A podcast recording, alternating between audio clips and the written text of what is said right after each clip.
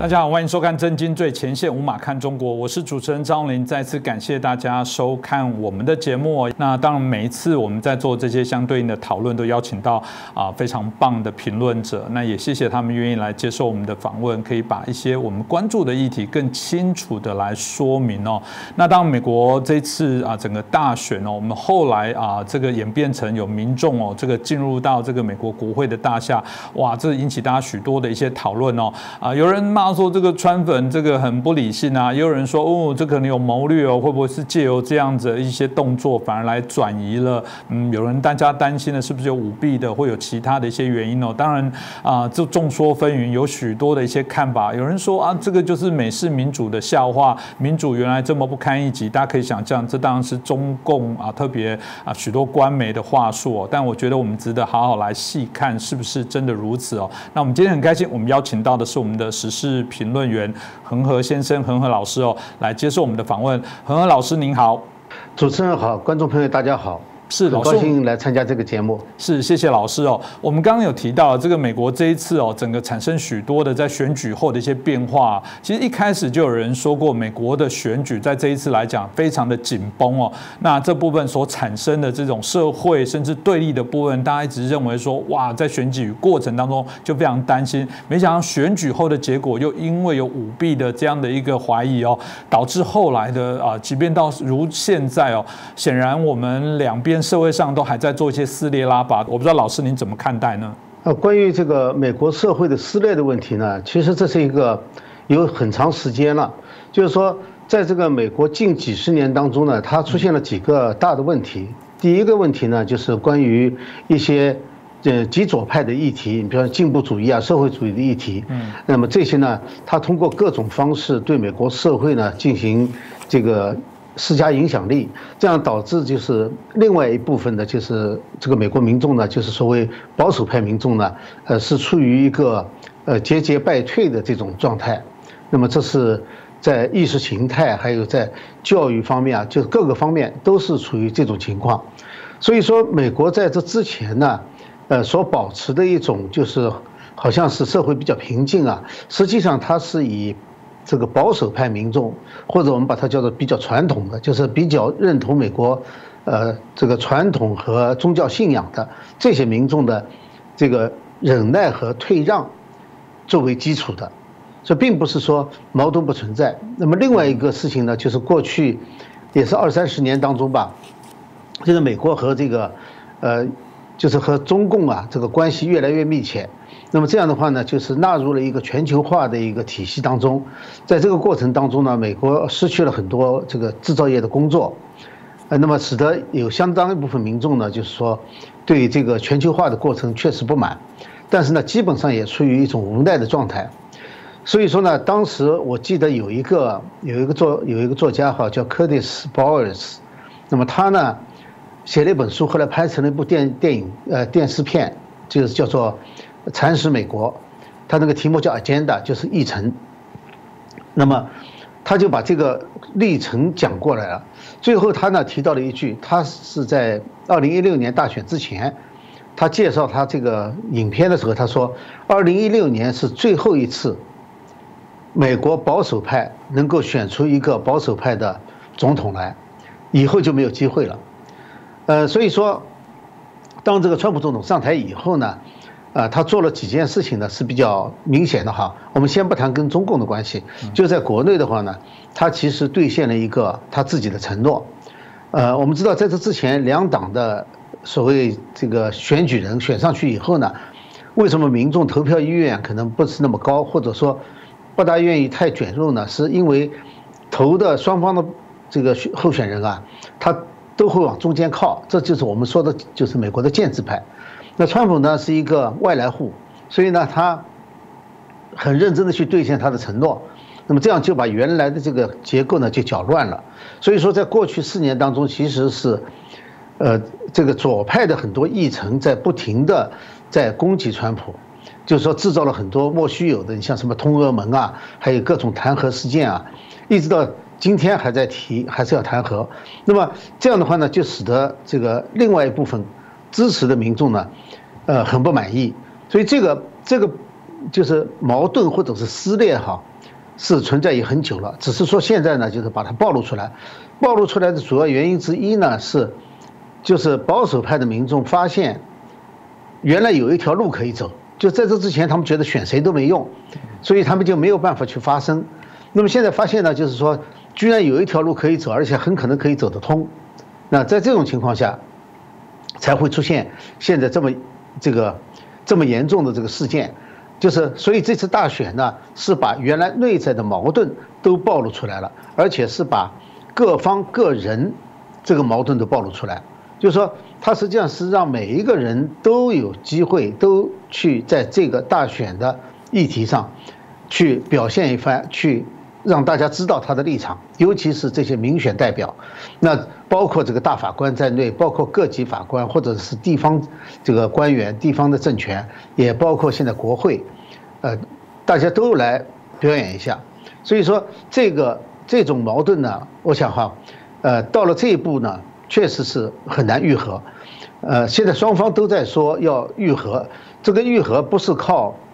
要求对方另外一方就是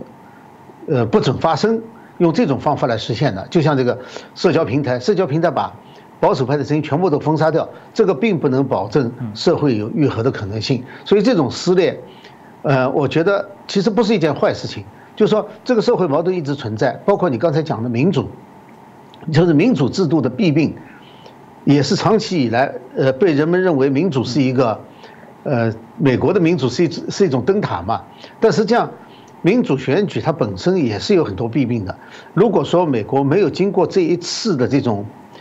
嗯，让大家都很痛心的这一次这次大选的话呢，那可能这种脓包还得埋在那个地方。所以说。问题要发现，那么通过大选发现这个问题，未必不是一件好事。是，其实如果简单的说，老师应该还不至于认为说美国的这一次的选举啊，让美国可能未来民主会正式的崩坏，应该可能还没有这么样严重。因为以老师刚刚听到的部分，他还有一些治愈的能力啦。因为我们刚一开始我也说过了，嗯，中共现在最喜欢敲锣打鼓，说你看吧，果然那个制度也没有多好啊，还是我们的制度更好。所以从您的观点说，这个愈合难免。不过您很有趣的一个观点说，也不一定是坏事，也许从中。可以让他们再做一些修正。我想民主更好的部分就是他们会有自律，会有反思，会有检视，还是以民为主的一个本体下，然后民众不断的再去做一些调整啊。但我们希望未来的结果是朝向这样走，所以您也看起来是不会这么悲观，认为美国会不断的去做一些修正，是吗？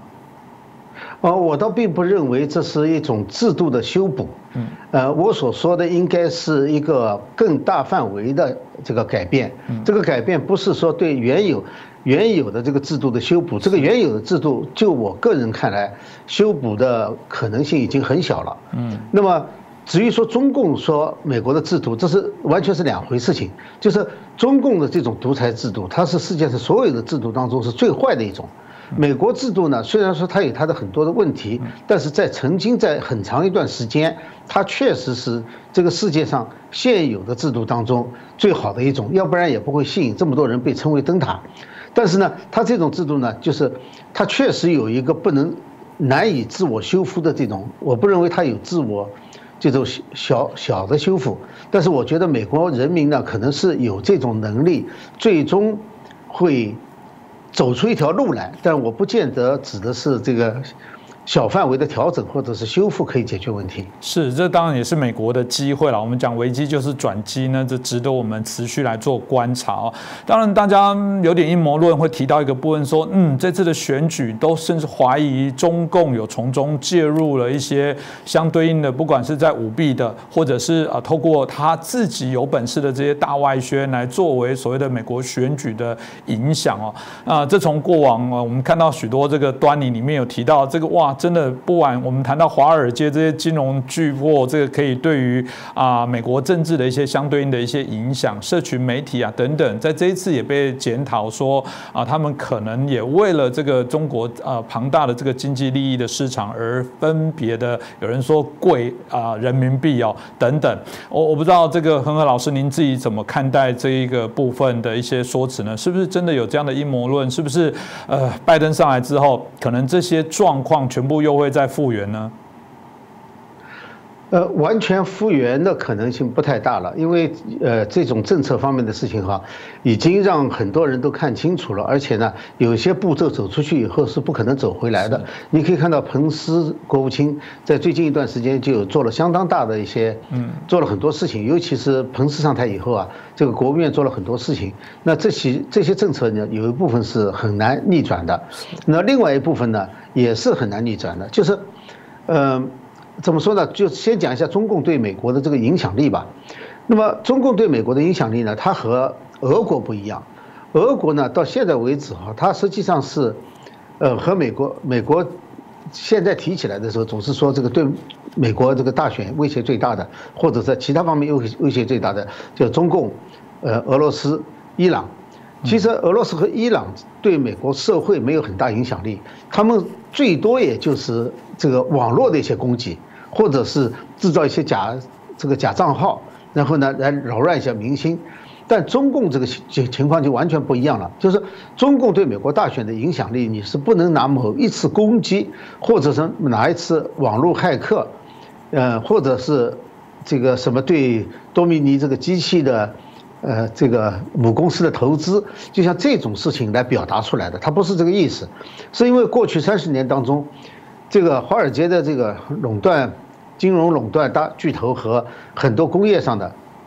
这个，包括这个高技术公司和中共呢，就形成了一个这个互利的一种关系。那即使是没有能够进入中国市场的，他也是想进入中国市场。所以在这种情况下呢，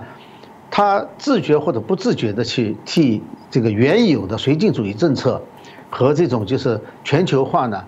呃，做一个就当说客，或者是推动这种议程。而这种意识呢，实质上对中共是最有好处的，因为中共整个崛起的过程，实际上就是依赖美国嘛，主要是依赖美国，其他的国家，当然后来多一些，但是没有美国的这个帮助的话，它几乎不可能，无论是在在经济上、在技术上，还有在这个工业水平上，就各方面，它完全是依赖美国，还有市场上，这都是依赖美国的，所以说，美国的这些利益集团跟他关系就非常非常好。那么，川普总统这一上台，在四年当中呢，其实动了很多人的奶酪，就包括对中共的这个贸易战。这个贸易战本来从实质上是有利于美国的这个国家利益、美国人民利益，但是呢，对于一些通过全球化、通过和中共的贸易得到好处的这些大财团就不利了。所以他们会在很多情况下呢，就是在推行这种他们最有认为最有利的这种议程。在美国，呃，去影响大选，包括这个社交平台和媒体。现在媒体和社交平台对美国大选的影响力非常大。那么这些最终的结果呢，会有利于中共，但是中共并不会直截了当的去写一封信给某一个大财团的负责人说你帮我去推动一下这个议程，他不会这么说的。就大家心照不宣，等于就是分红，呃，就这种状态。导致了就中共的实质因素，比如说现在人们能说出来的话，就无非是一些这个在美国的一些亲这个亲共的社团，怎么样去推动他们的议程。那么还有呢，就是比如说这个多呃多米尼这个多米尼亚这个机器那个跟这个瑞银的关系。那么还有呢，就是在中国印的一些假选票。就比如说是，呃，在乔治亚州富顿县的发现的选票，这都是一些细节的东西，实际上并不重要。重要的是，这种关系已经深入到了美国的整个社会各个阶层，包括从联邦到州到市这个政府这一级，包括这个学术界，就是各个领域，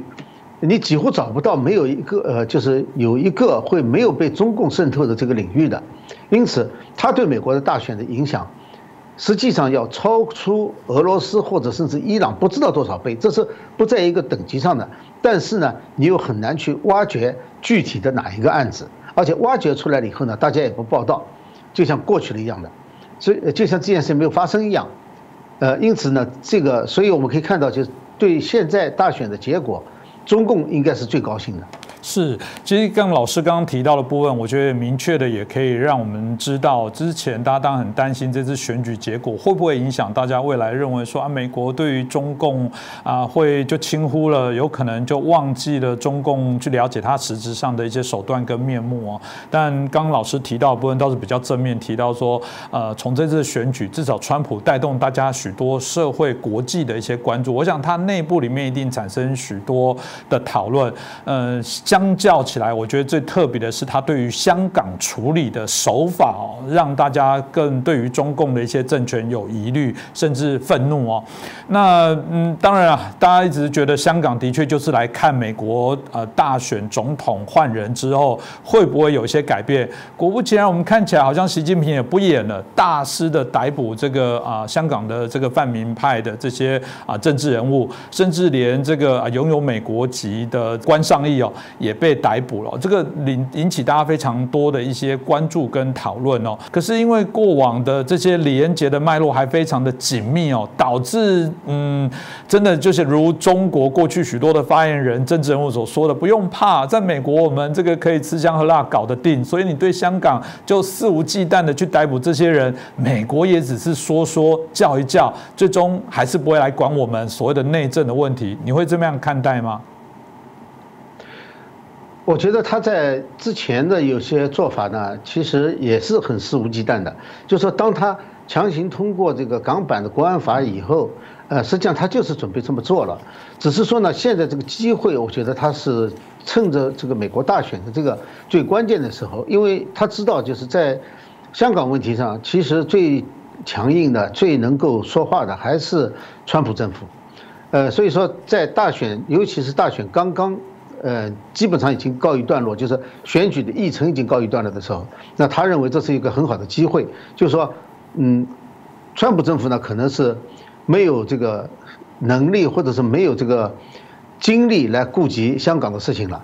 而这个拜登呢，他们认为呢，呃，第一还没有到时候上台，那现在他不能够参与这个外交事务，他不能够就具体的对香港事件做出什么决定来。呃，将来呢，他们认为呢，也不会像川普政府这么强硬，这是他们的想法。所以趁这个机会呢，对，就是用港版国安国这个国安法直截了当的对香港进行镇压，一下抓了五十多人嘛。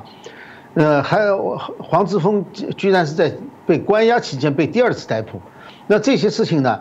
就说实际上，呃，中共是一个长期的目标，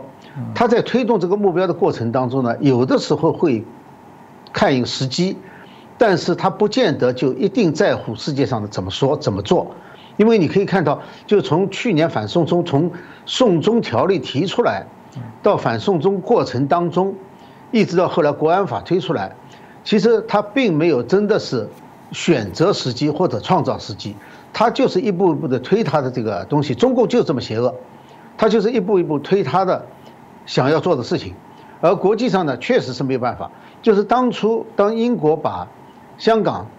移交给中共的时候，那么这时候实际上香港的命运就已经定了。就是说，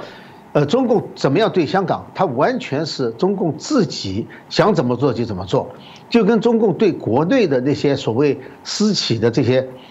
巨呃那个大佬一样的，这个私私企的这些大老板，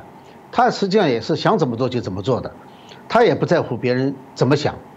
呃，所以说中共在推行这种政策的过程当中。就最早的时候，香港的五十年不变是，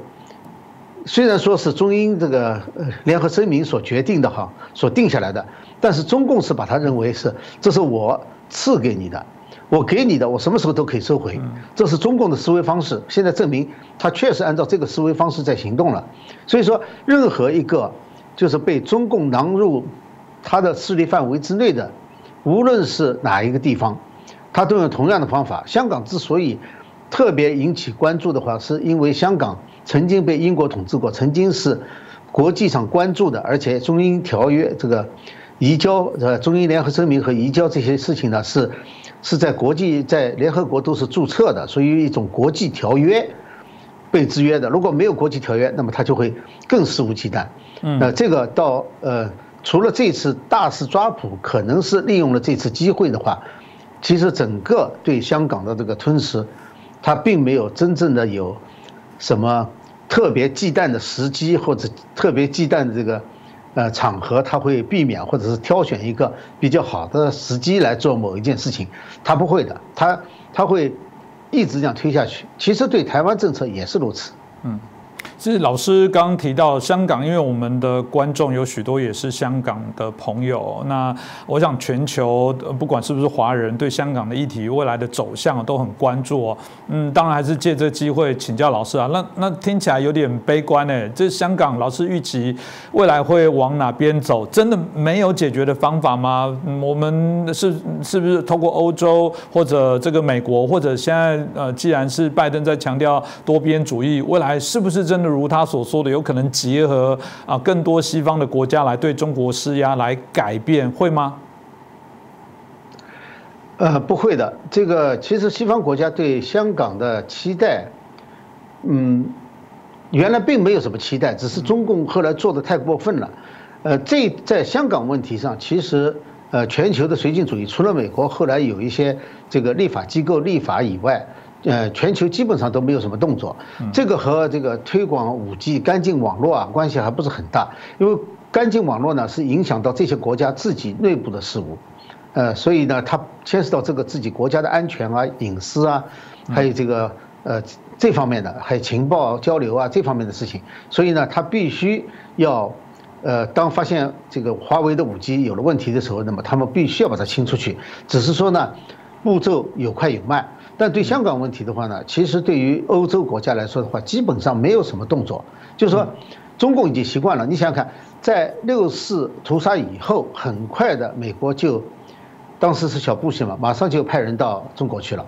呃，然后就跟中共就告诉他们，你们不用着急，大概就这个意思。也就是说，那种事情大家都是，就很快的就忘记掉了，然后就把中共纳入这个国际轨道了。那么。呃，所以你现在指望有一个什么人牵头，这个可能性，呃，为香港说话，他只能制裁香港的官员，这是在权力范围之内的，这是美国的国内法可以解决的问题。而欧洲到现在其实没有有真正的很重大的法律方面的东西能够保证欧洲可以对香港，呃，做出什么行动来，除非英国呢对香港的居民在这个移民问题上，对吧？签证问题上，呃，就是护照上。可以放宽一点之外，其他的并没有什么特殊的可以做的事情，就全世界对中共是没有这个办法的。但是有一条，就香港的命运实际上是和中国大陆的命运是联系在一起的。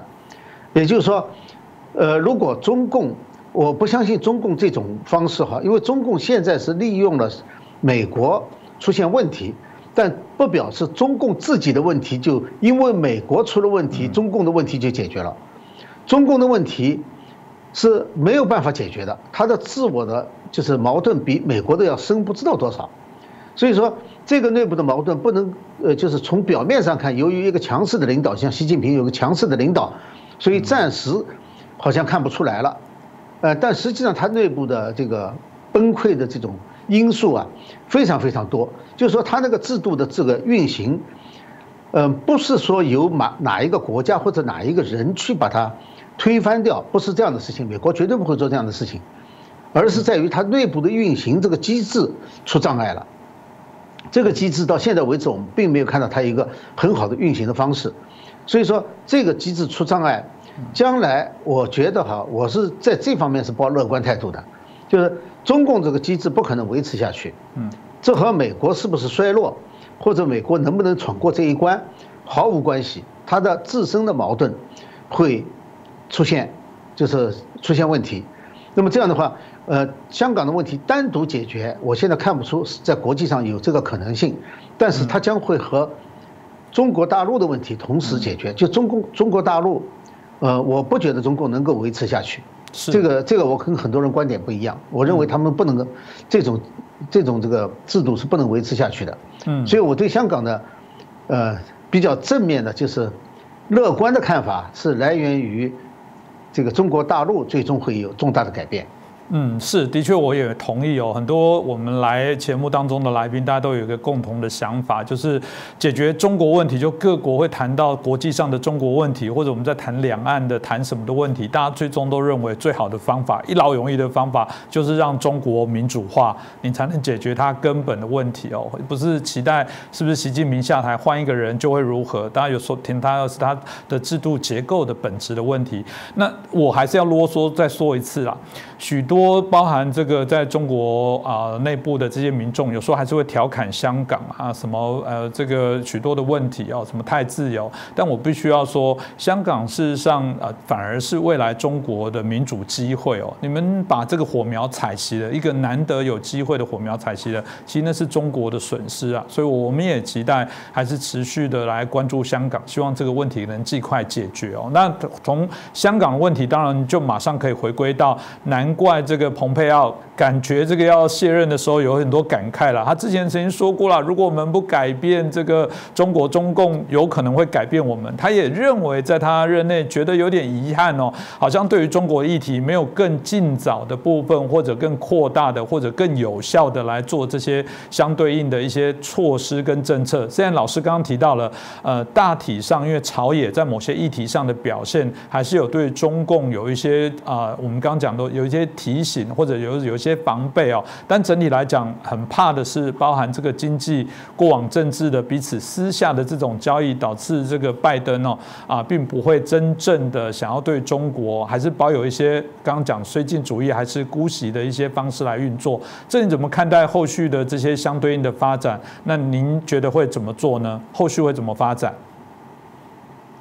哎呀，现在后续发展的问题就很难说了，嗯，因为呃，现在的问题呢是当时，呃，川普总统之所以发起这个呃所谓贸易战或者是这个科技，呃科技方面的这个呃禁止科技呃转移到科技的科学技术啊，还有一些这个就是 intellectual property 啊转移到中国去，那么实际上呢是因为就是原来的模式已经难以为继了，这个难以为继呢，它不仅是川普政府的这种看法，实际上在美国朝野呢，确实是有过这样的一段这个反思的，是确实有问题的。包括很多就是，呃，跟中共关系很密切的一些所谓的这个专家学者，他们也认为呢，就是这个模式不可能维持下去，就是这个用这个世界贸易组织把中共纳入其中的方式。那么，因为中共呢，它不会停止去。利用这种各种国际关系来破坏这种国际关系，然后从中得到他最大的好处。因此，任何和中共的勾兑，呃，他都会遇到很多障碍。这种障碍也是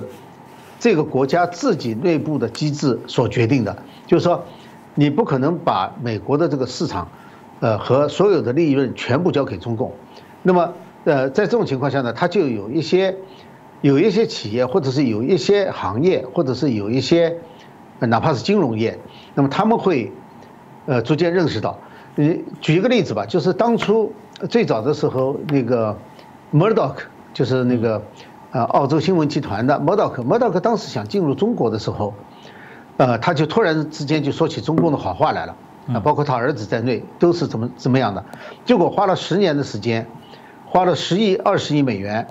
结果一无所成，就是说中共不会让你们进去的。就这些，包括社交这个平台，又特别想进入中国，但是那些条件，要是完全满足了，这个社交平台，这个高技术公司就垮掉了，它就不存在了。那中共的这种欲望是无没有止境的，所以说这种模式就是原来的这种绥靖主义模式，是不能够维持下去了才进行改变的。虽然我们表面上看是川普总统改变的。但实际上，它是有相当的基础的，就是在美国国内，无论是在民间还是在政界，还是在这个企业界、呃商业界，它是有相当的基础的。没有这种基础，他一个人不可能推动。呃，在这种情况下，我对就是将来就是和中共的这种绥靖或者是什么样，我现在不能确定。呃，但是我觉得要想回到原来大家都一起去扶持中共这种可能性已经不大了。是，呃，就是很多政策啊，很多政策一旦推行以后，要退回来也是很难的，不是那么容易的一件事情。不是说你想收回来就收回来，下一道行政命令把川普政府时期所有对中共的政策现在全部取消，不不大可能的，因为它很多机制已经按照那个在运行了，你要把等于是要把美国的这个机制又重新打乱一次，呃，这个也也会遭到非常大的这个阻力的。嗯，是，我想通过我们今天恒河老师的访问哦，大家可以让我们更清楚知道啊，这段期间中美之间哦相对应的一些发展哦。那当然，我觉得往乐观的部分看，中共做了这么多啊，我觉得这个狗屁叨叨的一些事情哦，其实反而是非常不智的，加速全球对它的警戒哦。可以想象，这未来的部分慢慢依着更多的案例被揭发之后，包含许多渗透的这些问题，可能都会让中国接下来会找饱饱受更。大的这些制约了，当然我们希望哦，最终的部分还是能推动呃中国尽快的走向民主化的发展哦。那今天再次感谢啊，我们这个时事评论员我们恒河老师哦啊带来这么精辟的分析，也感谢老师接受我们的邀请。我们希望未来还有机会再邀请您来帮我们做相关的题目的评析。再次谢谢老师。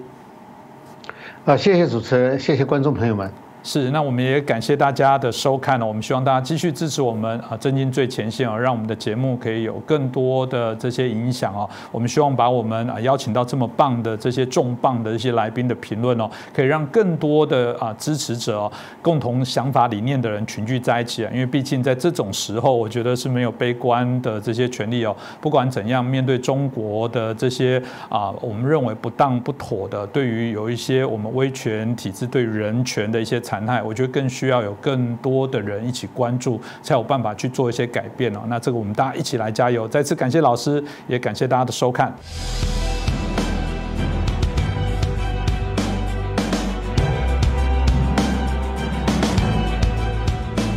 大家好，欢迎收看《震惊最前线》，无马看中国，我是主持人张宏林。再次感谢大家的收看哦，特别是要麻烦大家，呃，因为我们在节目过程当中，可能这个呃演算的方式改变哦，有些人反映说很奇怪哦，他们的订阅啦，感觉是不那么容易，有时候也会啊漏掉我们的一些影片哦，所以当然要麻烦大家哦，最好的方法当然是啊，您除了订阅确认订阅啊，可能帮我们转传，可以留言，那可以分享，那重点是可以打开这个提醒哦，铃铛可以让你随时哦都不漏接我们节目相关的讯息因为我们除了三六主要的播出，偶尔也是偶尔剪一些精彩的花絮的片段，会在其他时间来播映哦，可以让你随时都不漏接我们的讯息哦。那当然更棒的部分是啊，透过我们的节目哦，常常会有许多的朋友反馈给我们许多的一些建议哦，也给我们许多我们在节目以外延伸哦必须要了解的一些议题。所以啊，我觉得我们呃基本上在线上除了荧幕上的我们这个来宾跟我们这个制作团队的这些分享以外，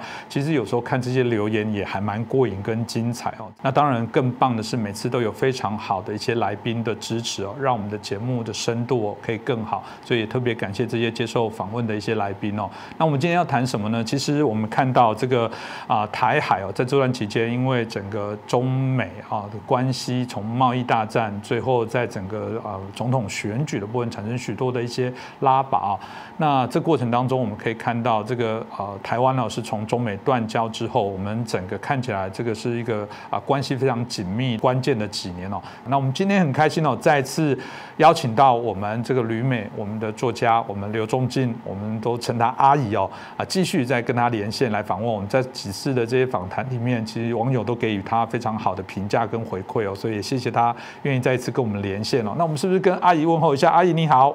是，那很开心哦，有机会再邀请到您啊，来到我们的节目哦。那首先，我想我就好奇问你哦，因为啊，在这次我们刚刚看到了，因为啊，川普跟这个拜登的选举，当然里面大家会呃针对他们的政见啊，特别是如果以对中国议题的部分的角色来做一个相互的一个评价的一个比较。当然有说中共因为已经明显影响到美国的霸权跟自由世界主义哦，所以他们觉得拜登可能会有一些哦，也许在经济上的部分啊，这个他必须要维持跟中国的一个保护一些友善的一些互动，但可能在某些基本价值的部分会来脱钩哦。我我不知道真的会这样子吗？你你自己在判断哦，未来整个美国对中国的这些相关的一些啊政策的部分会有哪些的改变？您怎么看呢？拜登政府对川普政府的主要批评就是，川普对中国是采取的是拼下线的方式，没有注意到美国对中，无论是对中国还是对世界，主要优势在于上线方面。美国在科技方面很多领域方面都处在绝对优势和垄断地位，只要把上限不断提高，那么其他的竞争者对它是不成问题的。如果是为了拼下线而牺牲了上限，呃，实际上即使是中国因此吃亏，而美国受到的损失会更大一些。例如，美国保持高科技产业优势一个法宝就是，全世界的基础教育和高等教育都是在为美国培养人才的，培养出的人才最终是由美国收割。因此，美国要有一些全球主义政策来吸纳包括印度、第三世界、穆斯林世界的各种人才。像最近的疫苗，起重要作用的是来自土耳其的穆斯林科学家，这本身就是全球主义对美国有利的一个证明。这个这考虑方式没有考虑到，比如说中国利用留学生作为间谍盗窃美国技术情报这方面，在考虑在内。但是即使考虑到这一方面，仅仅为了中国间谍的缘故而把美国自己封锁起来，牺牲了自二战。开发原子弹时期吸收德国科学家开始，从全世界得到大量智力资源，对美国本身也是不划算的。所以，川普政府执行的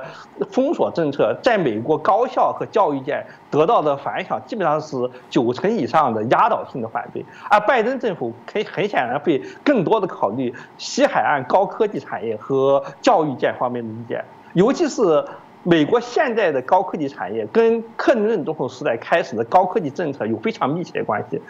新科技产业等于说就是克林顿民主党培养起来的，而拜登正是这个利益集团的人。对于他来说，川普所代表的新利益集团是宰卖野田心不疼，损失了这些利益集团利益，对于川普集团来说是关系不大、不痛不痒的；而对于拜登集团来说就有切肤之痛了。这两者之间的利益博弈结构先天就是不一样的。当然。拜登政权实实行企图推行的那种既竞争又合作的政策，依靠国际协作政策也是有内在矛盾的，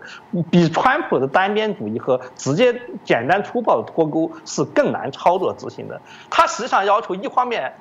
跟川普基本一致的是，呃，加强在高科技方面对中国的封锁；另一方面，在要对那些呃美国实际上处于垄断地位、中国不可能竞争的项目，例如气候变化的一些地方。对中国合作，一方面能够通过输出中国不可能追赶上的技术，而使美国高科技产业能够盈利，获得通过盈利得到资金进行下一步产业开发和投资。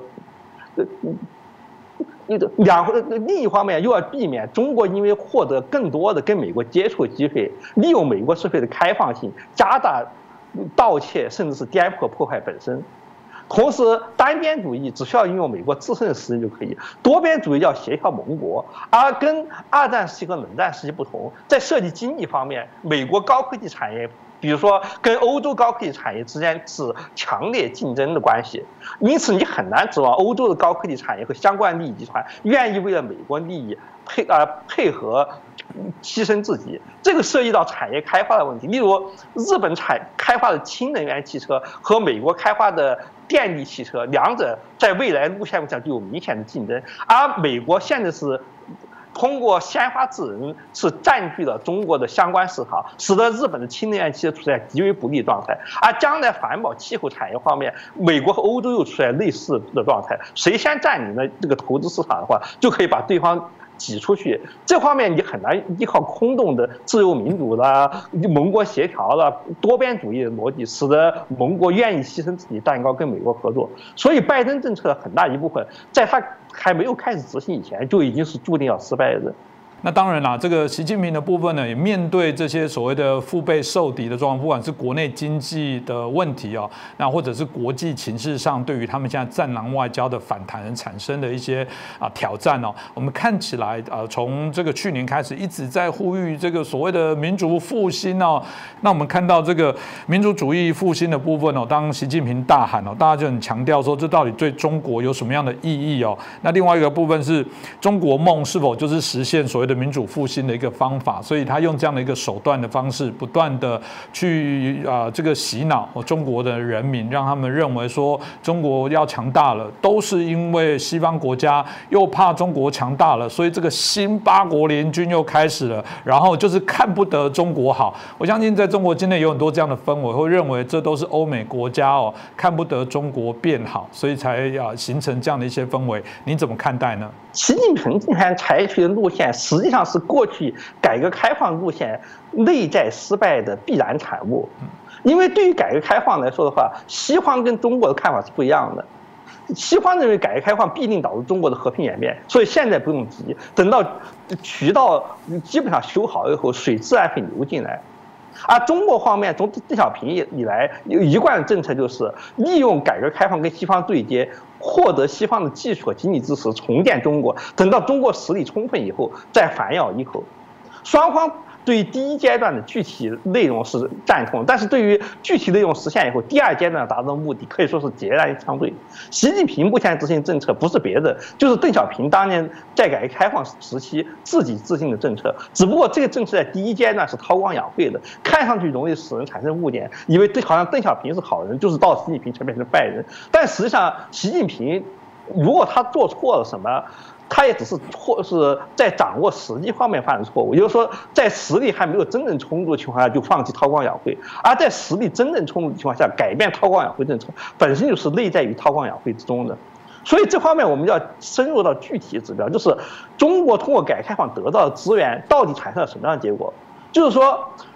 嗯，从数量上来讲，中国成长为世界第二大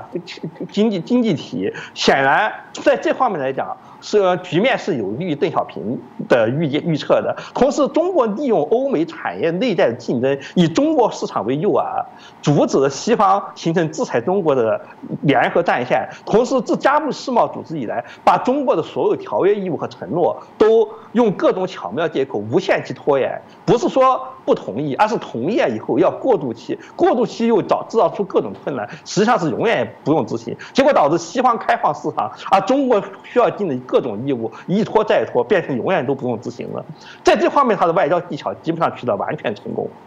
但是在另一方面，在一个更根本性的层面，就是产业升级这方面，呃，克林顿总统和西方政治家是对的。中国在这方面遭到决定性的失败，就是说，中国经济的扩张是跟中国产业结构的降级同时展开的。也就是说，在前苏联冷和还在冷战那个时期，中国有一些。例如，现最近闹得沸沸扬扬，所谓芯片，就是其实中国开发芯片时间跟美国、荷兰和西方国家基本同时，都是在八十年就开始开发的。随着改革开放的产产生，全球分工意味着各自发挥比较优势。而美国的比较优势什么？就是知识产权的保护非常完善，科研开发的条件非常好，全世界的科研人才在美国都比在自己本国要好。独占的高科技产业，把全世界其他国家，包括前苏联和中国，你稍微有点眉目的高科技产业全部击垮。而中国方面呢，则是击垮了美国秀带的低端产业，利用中国的低技术农民工的优越性，把全世界大部分低端产业，比如说一半的粗钢生产，都集中到了中国。双方各取所需。从数量上看，中国得利更大；但从质量上看，中国得利是低层次，自身的高层次产业被路径锁定了，导致一种中国自己开发技术远不如进口西方技术来的，特别是美国技术来的有利。而这样的依赖性。日益发，你发展下去，将永远锁定中国不可能实现产业升级路线。所以，就中国内部来说的话，如果中国只想发大财，让自己的红红二代子弟到西方去买房子、过好日子，像马来西亚的王公贵族一样，那么这样发展下去没问题的。但是如果中国想要韬光养晦以后，将跟西方平起平坐，那么这条路是越走越远的。所以，不能允许这条路线走。再赌下去了，趁着我们已经挣到一些钱，要把这些钱用来发展自己的产业，发展自己的科研体系，不能再依赖西方了。而这样一来，就不是单单的养一批研究人员就能解决的，还需要比川普更加积极的实行跟西方产业链脱钩。否则的话，苏联军工产业是依靠东欧的订货才能维持下去的。中国自身的科研高科技产业和也是需要有自己独立的，包括中国国内市场、内循环市场和假定的一带一路这些市场才能支持起来。而在这方面，他就要求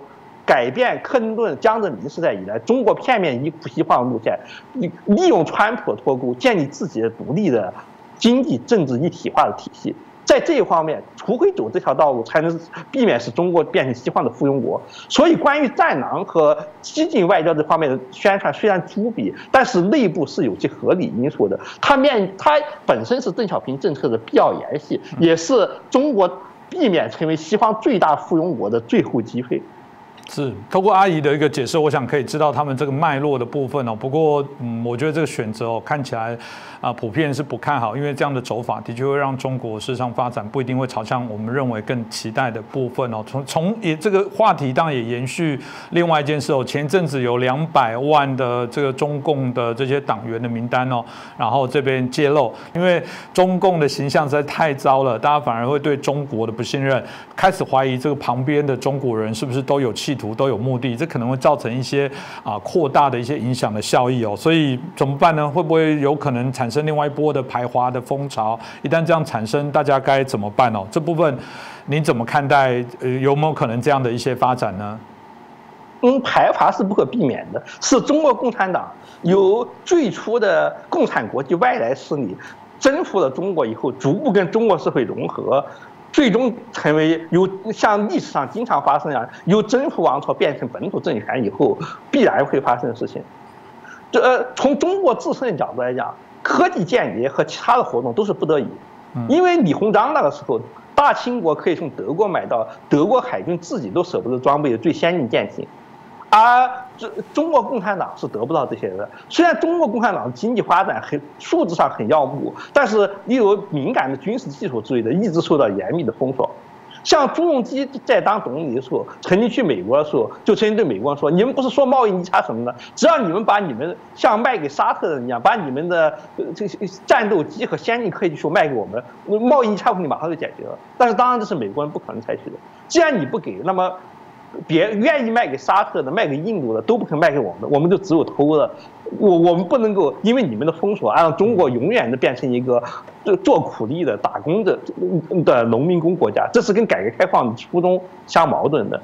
从这一方面来讲，双方冲突是不可避免的，而且封锁只能是和应对只能是事事态日益恶化。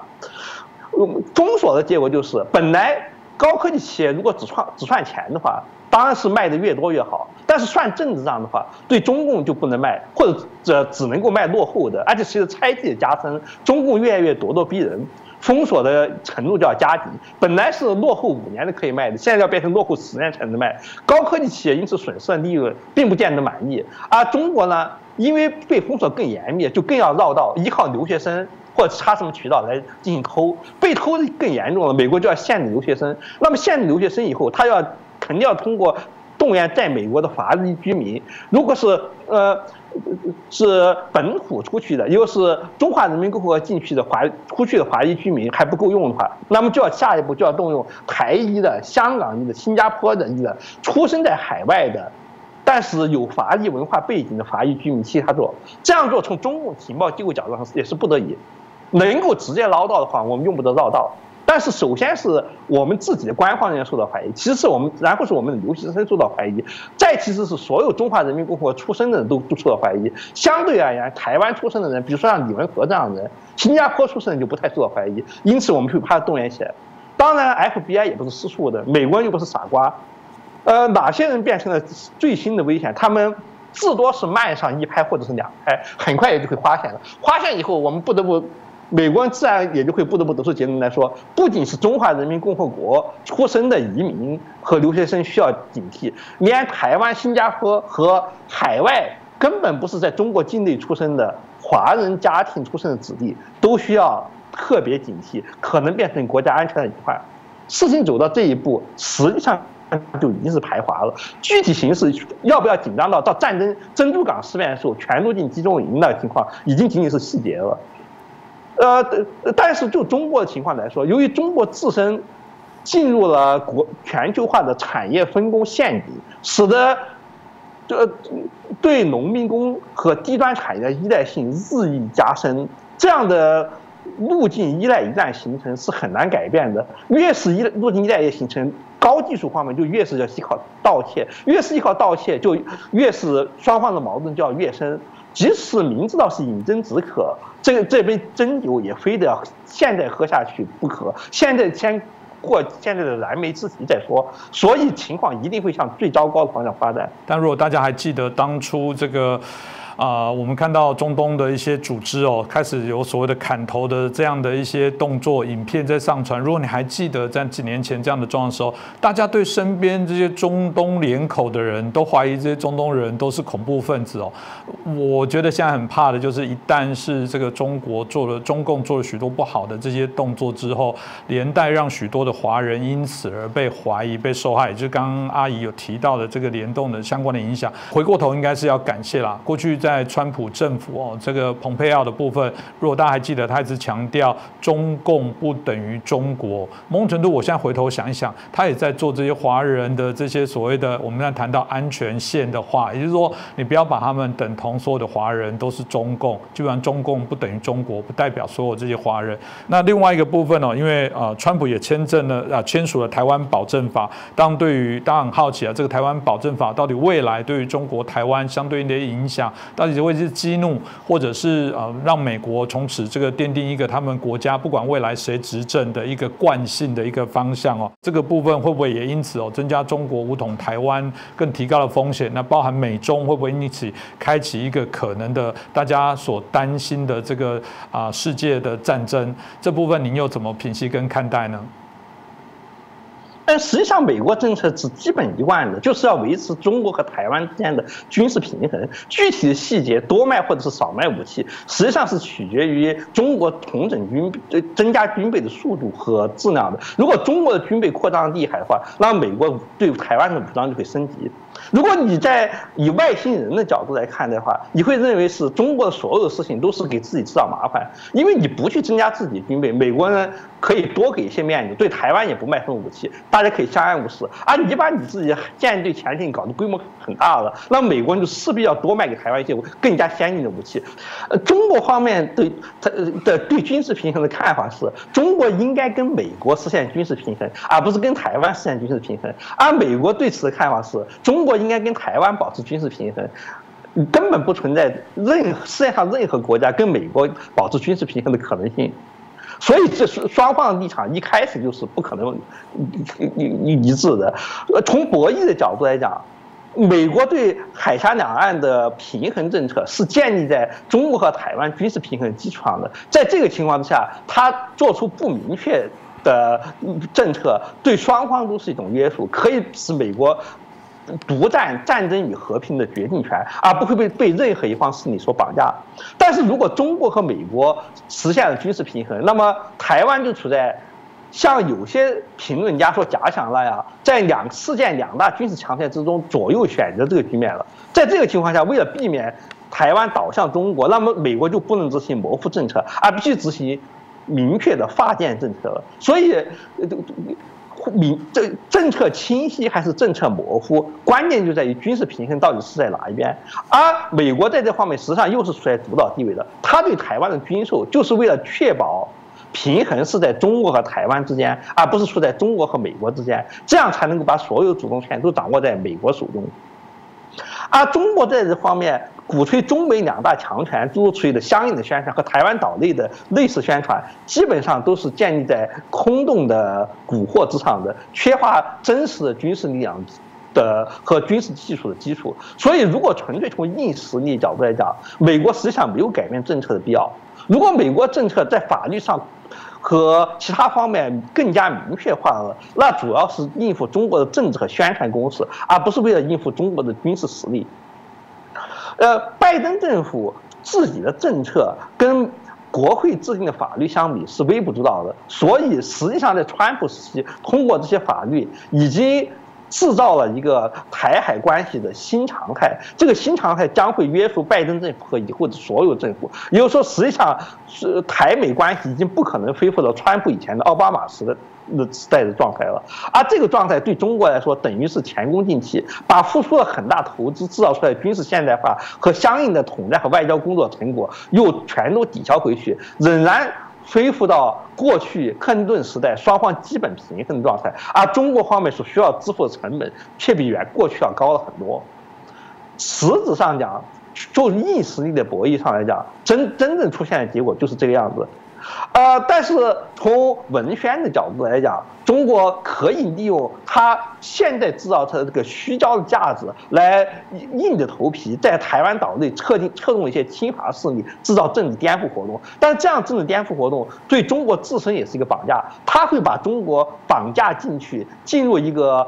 从实际上讲和实力上讲，都对中国不利的冲突，甚至是战争当中。是，我想这个部分哦，通过我们这个刘仲敬我们阿姨的一个分析哦，大家可以知道美中台三方的这些影响。我想持续我来角力啦，因为过去简单的说，大家可以想象一个正三角形的部分，就美中台三方关关系哦。那这关系的部分，常内部在讨论，就是哪边拉近一点，哪边可能就拉远一点哦。因为毕竟啊，各自在整个意识形态方向上来讲，还是有些许的一些。差异哦，可能也许因为这内容会有一些不同的一些改变，但大体应该就是如此哦。这个也是我想值得我们来看这个美中台啊三方哦啊后续未来的一些发展，也是啊中国未来在整个运作部分来说，它必须习近平面临到更多的挑战哦。那也因为这些更多的挑战，会不会它产生啊要去做更多的一些事情哦？这我想值得我们后续来做一些关注哦。那今天很感谢我们阿姨哦啊，针对我们几个提问哦，就很清楚。来做一些分析，我们希望未来有机会能再邀请他。